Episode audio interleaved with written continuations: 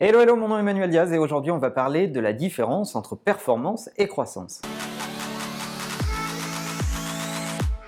Dans un contexte de compétition mondiale où votre concurrent est peut-être à l'autre bout de la planète, mais finalement à un clic de votre site web, les dirigeants n'ont qu'un seul mot à la bouche, la performance. Alors la performance, c'est super, mais la question qu'on doit se poser, c'est est-ce que la performance mène toujours à la croissance? Et finalement, le sujet le plus important, c'est bien celui-là. La performance est un moyen, la croissance, c'est le résultat, et souvent, dans les systèmes managériaux qu'on voit se mettre en place aujourd'hui, on confond l'atteinte des moyens et l'atteinte des résultats. J'ai rien contre la mesure de la performance, je suis plus inquiet si cette performance ne fabrique pas de croissance et que l'organisation dans sa globalité ne s'en préoccupe pas.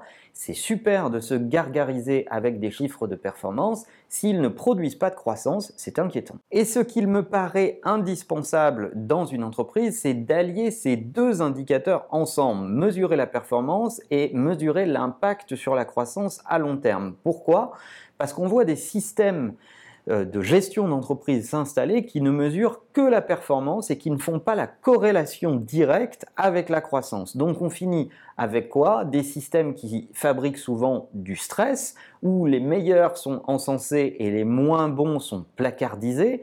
On trouve des entreprises comme General Electric à une époque qui avait même institué que on devait se séparer des éléments les moins performants à la fin de chaque année, ou des systèmes où on donne des quotas de points aux managers à distribuer aux personnes les plus performantes et les gens qui ont le moins de points en fin d'année se retrouvent à ne pas progresser ou à ne, euh, à ne pas avoir de perspective dans l'entreprise, indépendamment du fait que leurs actions aient eu un impact sur la croissance ou pas, parce que leur performance individuelle n'est pas directement, normalement, reliée à la croissance de l'entreprise. On peut avoir fait peu de choses avec beaucoup d'importance. La culture de la croissance, elle, elle va un peu à contre-courant de la simple performance qui est un des éléments mais pas le seul. La culture de la croissance, elle va travailler sur la stabilité, elle va créer un climat de sécurité, elle va donner le droit à l'erreur, elle va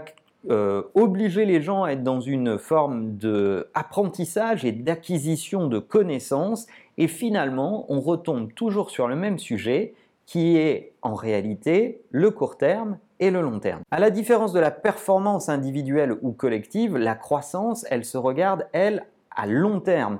Et c'est quelque chose de continu et c'est euh, quelque chose auquel on, travaille chaque jour. Donc le fait d'allier un système de mesure de la performance individuelle et collective avec une corrélation à la croissance permet de ne pas dévier vers des systèmes viciés comme ceux dont j'ai parlé euh, avec ces quotas de points ou euh, le fait d'écarter les éléments qui ne sont pas assez performants et de mettre tout cela en perspective. Alors évidemment, euh, mesurer le court terme, c'est important, mais avoir un avis sur le long terme, être capable de ne pas tout sacrifier au court terme et regarder la croissance à long terme est un élément indispensable. Ça demande plus de courage aux managers parce qu'ils doivent aller voir leurs actionnaires en leur expliquant euh, quelle est la perspective et quel est l'objectif poursuivi qui peut dépasser un exercice fiscal, mais le courage managérial, c'est ce qui va faire la différence entre une organisation apprenante et long terme et une organisation très court terme. Alors voilà, je pense qu'on ne pose pas assez la question de la différence entre performance et croissance. J'espère que cet épisode vous aura plu. S'il intéresse des gens autour de vous, n'hésitez pas à le partager. En attendant, n'oubliez pas que la meilleure façon de marcher, c'est de vous abonner. À bientôt.